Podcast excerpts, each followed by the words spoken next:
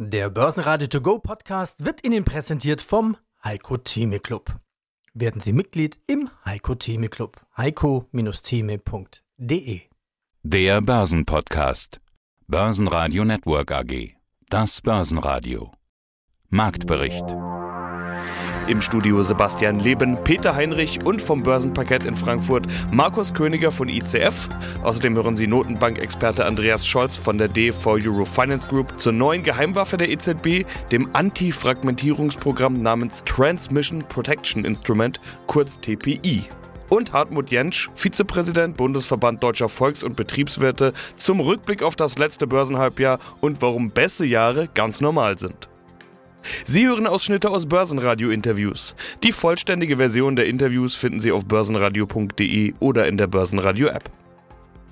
Zu Wochenschluss zeigt sich, dass der Markt die EZB-Zinsanhebung um 50 Basispunkte wohl verdaut hat. Der DAX schloss den Freitag nahezu unverändert mit 13.253 Punkten.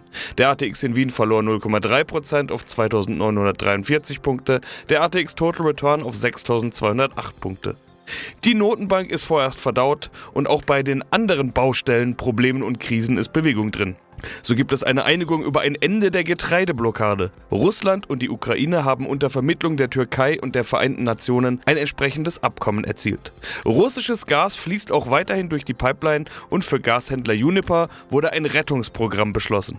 Die Bundesregierung steigt mit 30 Prozent ein. Kanzler Scholz legte zugleich noch ein neues Entlastungsprogramm für die hohen Energiepreise vor. Die Juniper-Aktie bricht um rund 30 Prozent ein. Anfang des Jahres war die Aktie noch über 42 Euro wert, jetzt sind es fast nur noch 7. Stärkste Gewinner im DAX waren Vonovia, die als Immobilienkonzern eigentlich als besonders zinssensibel gelten. Der Anstieg am Freitag ist ein weiteres Signal dafür, dass die EZB-Zinsanhebung als eher positiv eingestuft wird. Weitere Gewinner waren Zalando und SAP, die sich vom Minus des Vortages erholen. Verlierer waren unter anderem die Deutsche Bank und die Deutsche Telekom. Nicht mehr reagieren konnte der Markt auf eine nachbörsliche Meldung, so soll VW-Chef Dies überraschend Ende August zurücktreten. Ein Nachfolger soll auch schon bekannt sein. Porsche-Chef Blume soll Herbert Dies nachfolgen. Hallo, mein Name ist Markus Königer. Ich arbeite auf dem Parkett der Frankfurter Wertpapierbörse für die ECF Bank. Meine Kollegen und ich sind für die korrekte Preisfeststellung für die strukturierten Produkte der Emittenten, die wir betreuen, verantwortlich. Wie verdauen die Börsen die Zinsanhebung der EZB? Das ist, glaube ich, die Frage des Tages. 50 Basispunkte Zinsschritt hieß es am Donnerstag. Und danach ging es erstmal ein bisschen hin und her. Minus, plus, minus. Also so richtig einig waren sich die Anleger nicht und man wusste auch noch gar nicht so genau, wie soll man das jetzt interpretieren. Ist das jetzt eher eine gute oder eher eine schlechte Nachricht? Markus, schau mal an die DAX-Tafel. Wie sieht es Freitag früh aus? Freitag früh ist immer aktuell, muss ich über die Brillen gucken, was ich sehe. 13.221. Okay, bedeutet nichts Dramatisches, keine dramatische Veränderung. Keine dramatische Veränderung. Wird weiter interpretiert. Wird weiter interpretiert. Ich glaube, viele waren vielleicht froh, jetzt ist es endlich raus. Der erste Schritt ist getan und man muss ja sehen, wie es weitergeht. Also es hat niemand so richtig überrascht hier weil es war ja bekannt, dass man Zinsen erhöht. Die haben hier, meine Kollegen haben alle gesagt, hier ein Viertelpunkt. Ich habe gesagt, ah, die machen einen halben. Ich schätze einfach mal einen halben. Ja, und es war auch tatsächlich ein halber, ja. Aber gut, es ist vielleicht haben sie einfach nur mal einen Schritt jetzt getan, dass der halt getan ist, ja. Und das Schwierige halt an dieser Entscheidung ist halt, dass die EZB halt auch eine Geldpolitik machen muss für Länder, denen es vielleicht nicht so gut geht wie Deutschland. Wird halt auch jetzt bemängelt, man hätte schon viel öfters oder viel eher einmachen müssen. Aber es ist endlich getan. Es ist mal eine Weile wahrscheinlich die Luft raus. Ich kann mir vorstellen, dass es vielleicht noch mal einen Zinsschritt gibt bis zum Ende des Jahres. Aber wie der aussieht, das weiß ich nicht. Man ist ja da weiter auf Beobachtung war ja auch nicht das einzige Thema der Woche. Der russische Krieg in der Ukraine ist ein regelrechter Wirtschaftskrieg geworden. Energie als Waffe hört man immer wieder. Vor allem ja. um Gas geht's. Russisches Gas fließt aber wieder. Das war einer der großen Fragepunkte dieser Woche. Unsicherheit ist da und Unsicherheit bedeutet an der Börse im Normalfall Volatilität. Natürlich der DAX als Top-Underlying bei euch und unter den Most Active sind viele Papiere und Produkte, die sich dann auch mit dem DAX beschäftigen. Markus, da war richtig Bewegung drin diese Woche, oder? Ja, also insgesamt sind 35 Prozent der Geschäfte, die wir tätigen, bezieht sich auf das Underlying vom DAX. Normalerweise sind so 30, paar 30, ja, ist ein bisschen mehr gewesen. Und was auch ein bisschen auffällt, ist, dass Putz auch ziemlich stark gekauft worden sind. kann ich mir so nicht so richtig vorstellen, weil ja eigentlich eher die Stimmung eher positiv ist wie das zusammenhängt. Aber gut, es gibt ja immer noch Pessimisten im Markt. Von daher ist wie es ist, ne? Hm, das Energiethema wird ja nicht nur dort gespielt, sondern auch an anderer Stelle, nämlich beim Ölpreis. Gleich mehrere Ölprodukte unter den Most Actives hat man auch nicht jedes Mal. Was habt ihr mit Öl gemacht? Öl sind natürlich nicht so viele Geschäfte drauf im Underline gewesen wie im DAX, sind nur dreieinhalb Prozent gewesen von den ganzen Geschäften, die wir ausgeführt haben.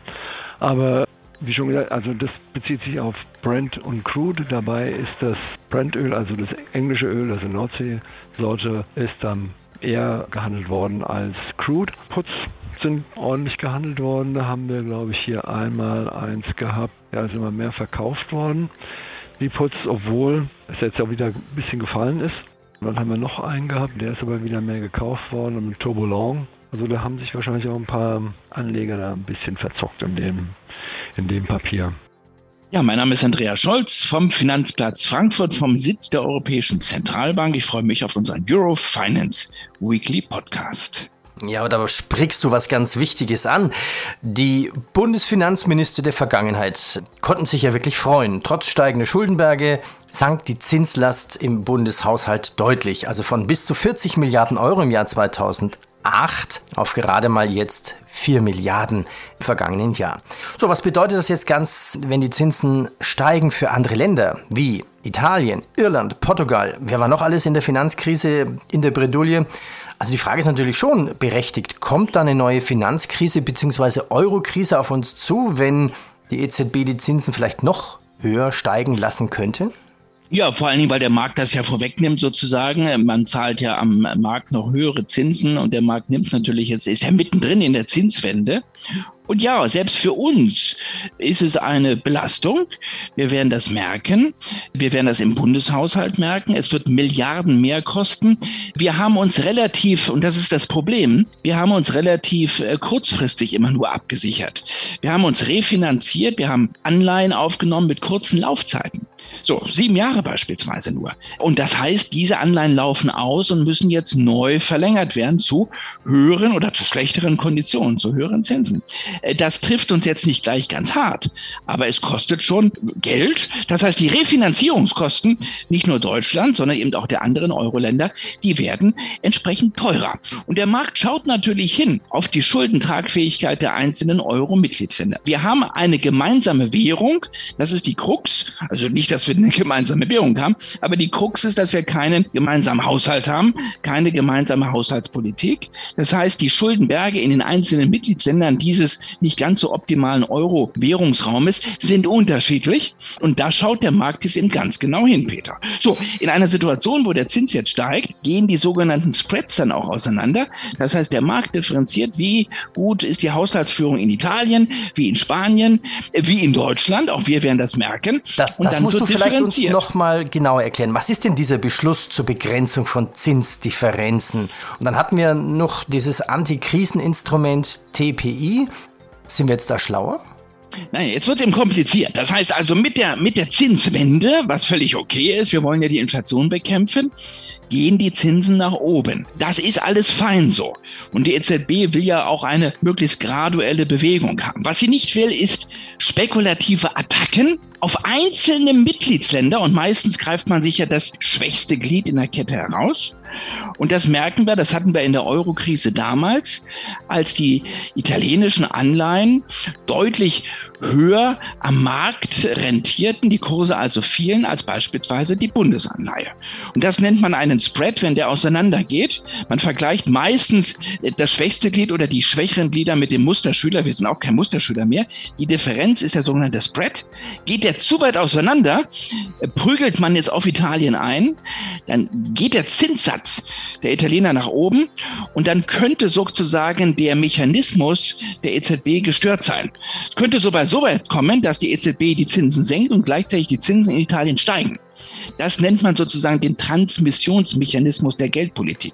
Das will die EZB verhindern, indem sie sagt, wenn die Märkte uns herausfordern, wenn die Märkte attackieren, wenn die Märkte ein Mitglied der Eurozone angreifen und heraustesten, was jetzt der höhere Zins möglicherweise für Folgen hat, dann greifen wir ein, dann unterstützen wir dieses Land, indem wir Anleihen dieses Landes kaufen, um sozusagen ja einen, einen Gegenimpuls auszulösen. Und dafür soll jetzt dieses neue Instrument da sein, TPI, also die EZB ist immer sehr kreativ natürlich in der Wortwahl ihrer Instrumente und wir wissen noch nicht allzu viel über dieses Instrument.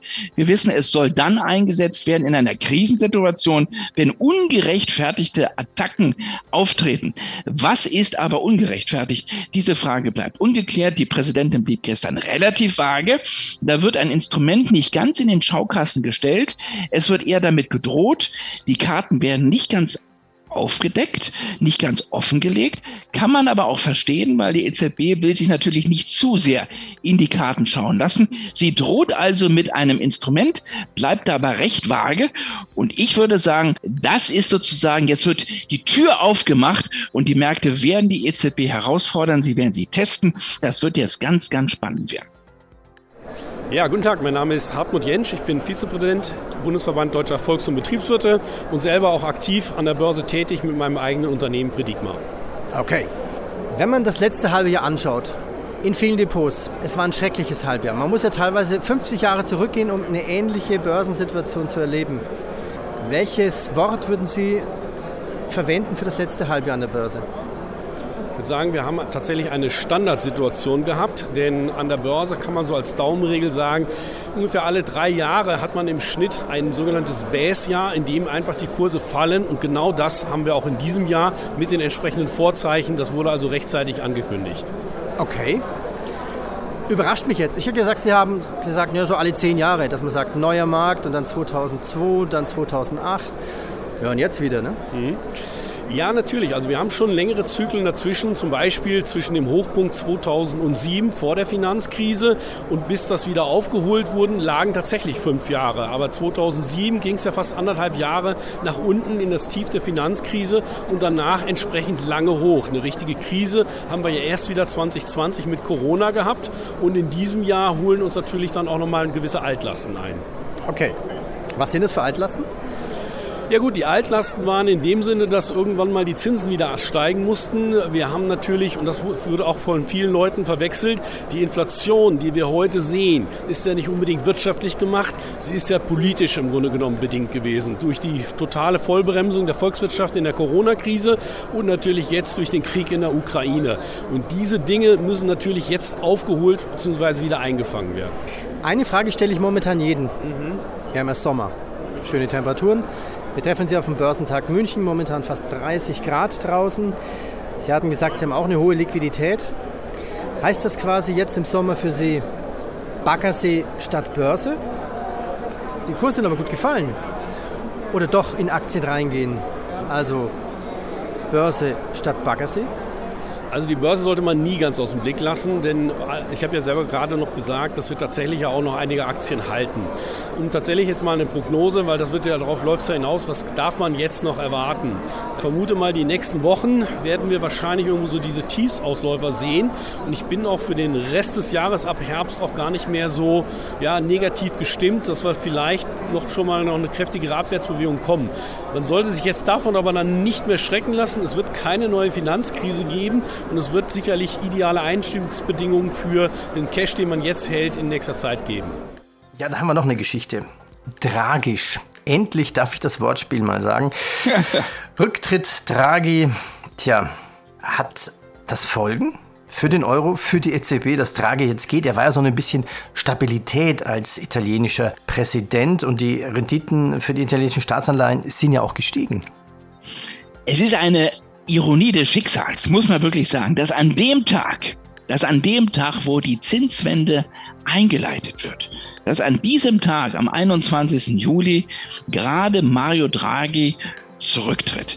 Der, der eigentlich ja für das Ganze nach unten stand, für den Weg nach unten bei den Zinsen. Derjenige, der mit Amtsantritt die Zinsen gleich gesenkt hat. Die Reise ist bekannt, nach unten bis ins Negative hinein. Und am Tag seines politischen Rücktritts, am Tag seines politischen Scheiterns, gibt es jetzt die Zinswende. Mit einem Knistern in Rom, wo sie viele fragen, was hat das Ganze jetzt für Folgen? Und das ist natürlich ein Drehbuch, ja, was man nicht besser hätte schreiben können. Also Mario Draghi, der, der für dieses Whatever it takes stand, muss jetzt hoffen, dass es eine neue dicke Bertha gibt, die möglicherweise TPI heißen soll, wo wir nicht wissen, wie das Ganze zum Einsatz kommen soll und die vielleicht sogar als nächstes Italien aus dem Feuer holen soll. Ein Italien, was er dann nicht mehr politisch zu verantworten hat, wo es im Herbst Neuwahlen gibt. Ein Italien, was jetzt sozusagen ja angeschossen wirkt und wo die Märkte jetzt nur darauf warten, anzugreifen. Und das hätte doch im Grunde genommen vom Drehbuch her nicht spannender geschrieben werden können. Börsenradio Network AG Marktbericht Der Börsenradio To Go Podcast wurde Ihnen präsentiert vom Heiko Theme Club. Werden Sie Mitglied im Heiko Theme Club. heiko-theme.de